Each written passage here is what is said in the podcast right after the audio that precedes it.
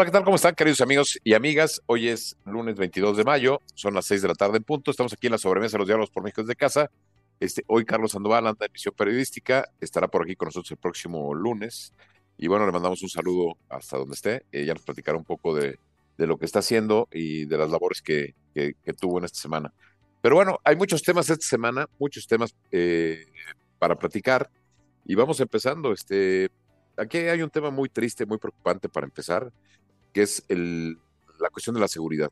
Eh, desafortunadamente, este fin de semana, en Ensenada, en, el, en la zona de San Vicente, en un rally, 10 eh, personas eh, fueron ejecutadas por, por, por, por, la mafia, por los grupos de narcotráfico. Y la verdad, las noticias de este evento tan lamentable, pues ya están recorriendo el mundo. Eh, creo yo que es un tema que no nos debemos acostumbrar, es un tema que ya estamos dando por sentado, este, estos 10 ejecutados en, en Ensenada, eh, en el caso de Ciudad Juárez pusieron un artefacto en un cine eh, casero, por, por, llamarle bombas caseras, que, que, detonaron. afortunadamente no pasó allá mayores, pero, pero el susto fue grande para todos los que estaban allá adentro. Entonces, lo que estamos viviendo en el país no puede ser esta la tónica porque pues ya nos acostumbramos normal y seguimos nuestra vida normal. Yo creo que esta parte debe ser eh, completamente analizada, vista y, y, levantada la voz, porque la, la, el principal elemento, el principal eh, para un Estado es la seguridad. Y el tema de la seguridad eh, en todos los niveles debe ser prioridad. Eh, para eso se, se, crearon los Estados-nación, para proteger a, a, sus ciudadanos. Y pues hoy el Estado, está, el Estado mexicano está siendo un Estado fallido. La verdad es lamentable lo que sucedió la solidaridad con la gente que perdió la vida, con sus familias, y bueno, pues este, haya sido como haya sido, perdón, pero estos tipos de ajusticionamientos y este tipo de cuestiones no debe de pasar en México, cada vez son más frecuentes, y bueno, pues es, lamentable lo que, lo que sucedió, y pues nuestras condolencias. Por otro lado, pues el volcán Popocatépetl sigue muy, muy activo, eh, pues hay que tener cuidado, porque ya está en fase amarilla, eh, ha estado eh, eh, expulsando ceniza. El viernes y el sábado se pararon las operaciones en el Aeropuerto Internacional de la Ciudad de México, también en el Aeropuerto Internacional Felipe Ángeles. Y bueno, pues este, la gente que vive a los alrededores, pues que esté atenta de las señales, de las indicaciones que da Protección Civil, pues para que esto no se genere una condición mayor. Eh, el volcán está muy activo, les digo, está arrojando pues lava incandescente, este, estas eh, bolas de fuego, más aparte la, cantidad de ceniza que está generando, y pues hay que estar muy pendientes porque eh, pues el daño que puede generar pues puede ser mayor. Entonces, eh, para la gente que nos está viendo, pues tener precauciones. Hay algunas zonas de la Ciudad de México donde pues, por el tipo, por el viento que sopló este fin de semana hacia acá, pues hubo algunas colonias de la Ciudad de México que recibieron la ceniza. La semana pasada había sido en Puebla. Y bueno, pues este, recordarles a la gente que eh, esta ceniza pues también eh, hace daño a la salud, entonces que si viven cerca del volcán o en zonas donde esté cayendo ceniza, pues tener la, la precaución de ponerse cubrebocas para poder no respirar este tipo de cuestiones. Entonces, eh, eso sería, bueno, la, parte de la seguridad y la parte de lo del volcán. Por otro lado, llamó la atención la semana pasada, la Suprema Corte de Justicia echó para atrás el famoso decreto del presidente López Obrador, que quería declarar la, algunas de, las, de sus obras emblemáticas eh, como emblema de seguridad nacional, eh, para que no hubiera investigación sobre pues, los costos y los temas que están manejando. La Suprema Corte, con ocho votos a favor eh, y tres en contra, decide que esto no es constitucional, que esto viola la Constitución, decide dar marcha atrás y bueno, no se dejó esperar eh, la reacción de parte del, del Poder Ejecutivo de Andrés Manuel López Obrador y de su gente en contra de la Suprema Corte de Justicia, lo que vimos el fin de semana en la corte, el viernes, el sábado, estas manifestaciones donde llevaron ataúdes y donde ponían el clavo en el ataúd de la ministra Piña, eh, perdón, eso es violencia de género, eso es incitación a la violencia, son temas que no se deben de soportar. Y bueno, yo pregunto dónde están aquí todas las instituciones que deberían estar velando porque precisamente este tipo de cuestiones no lleguen a ocurrir.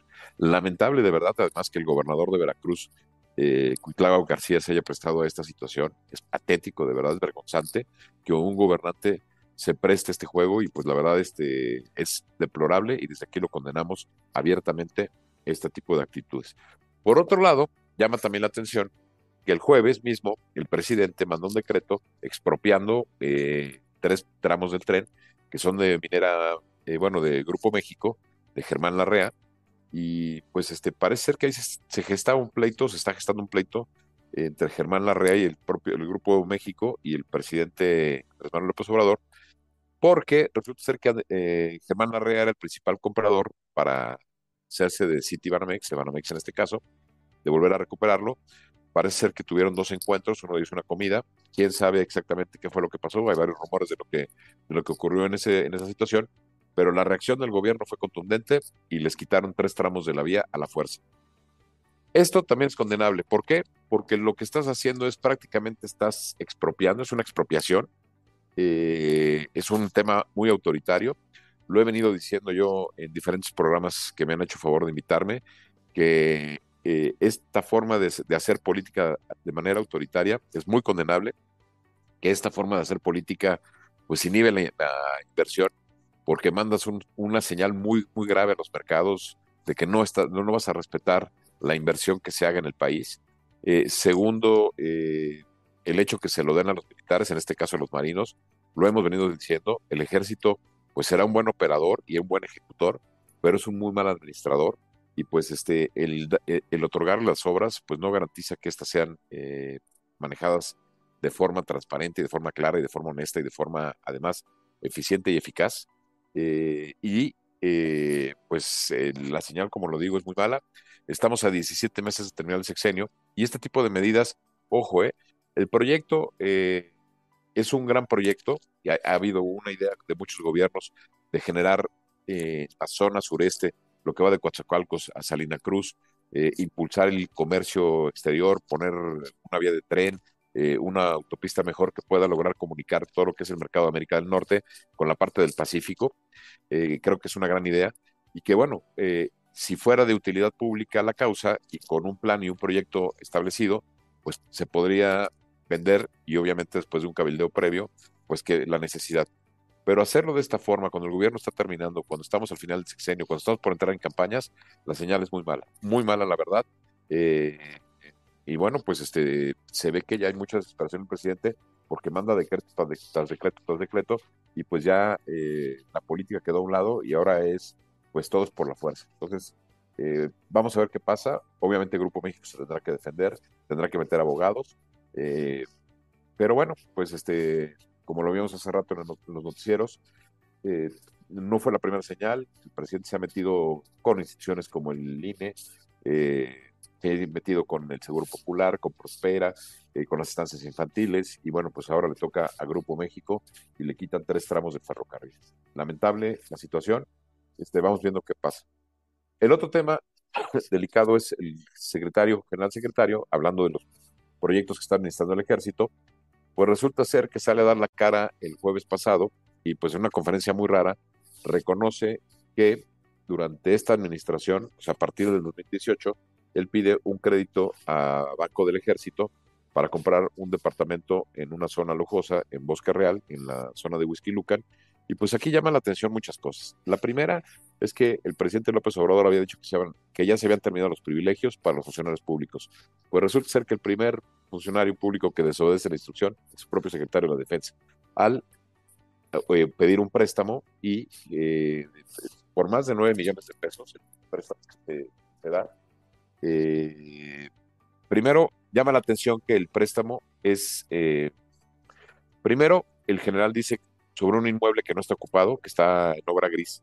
Entonces, si el inmueble costó, según el 9.8 millones de pesos, y si consideramos un promedio entre 14 y 16 mil pesos para poder remodelar ese departamento y poderlo poner eh, adecuadamente, pues quiere decir que le tuvo que meter alrededor de otros 6 millones de pesos. Entonces, la pregunta es, ¿qué banco privado o público presta eh, sobre total para hacer esta cuestión? Segundo, un préstamo de 9.8 millones a un funcionario público, pues llama la atención y levanta las cejas.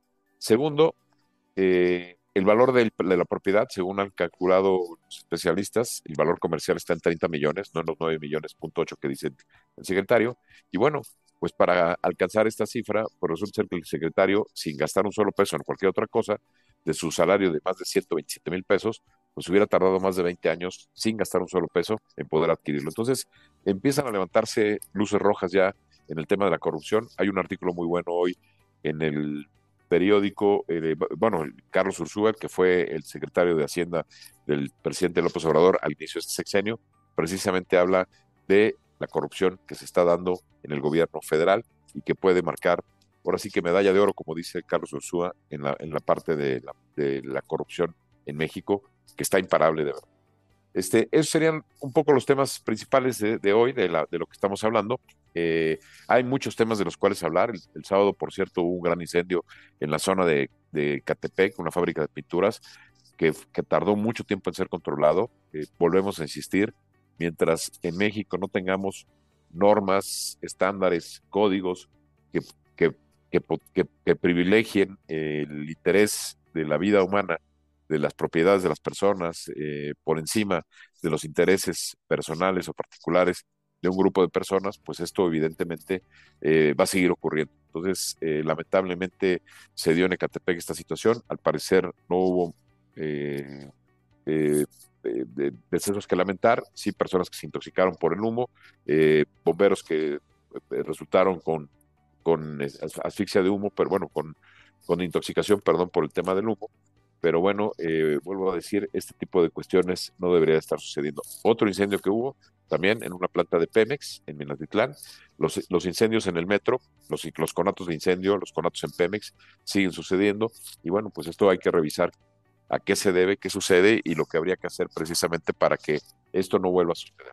Este, por otro lado, eh, eh, por aquí nos preguntan, este no es un programa deportivo, pero nos preguntan qué pasó ayer en Azteca, pues bueno, pues qué podemos decir, completamente fue un aztecaso, o sea, realmente tanto el Monterrey, que iba en primer lugar en la Liga de Fútbol de México, como el América, fueron eliminados, los el equipo número uno y dos.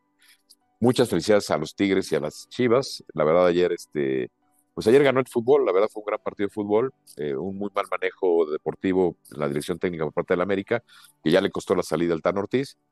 Los jugadores de Chivas muy bien, eh, salieron con todo el corazón a jugar el partido, salieron con la actitud, con la motivación, con la estrategia, la táctica, y pues terminaron eliminando a la América 3-1 en el partido de vuelta, cuando en el partido de ida habían perdido 1-0. Aquí, un tema que quiero resaltar y que es muy preocupante también, y que le quiero mandar una notificación, un aviso, una señal de advertencia a la gente que administra el Estadio Azteca, a Emilio Ascarga, el propietario, a la gente que administra el estadio. Ayer estuvimos a nada de vivir una tragedia fuera del estadio por el famoso Fan ID, que es la tarjeta que te tienes que registrar para poder ingresar a los estadios.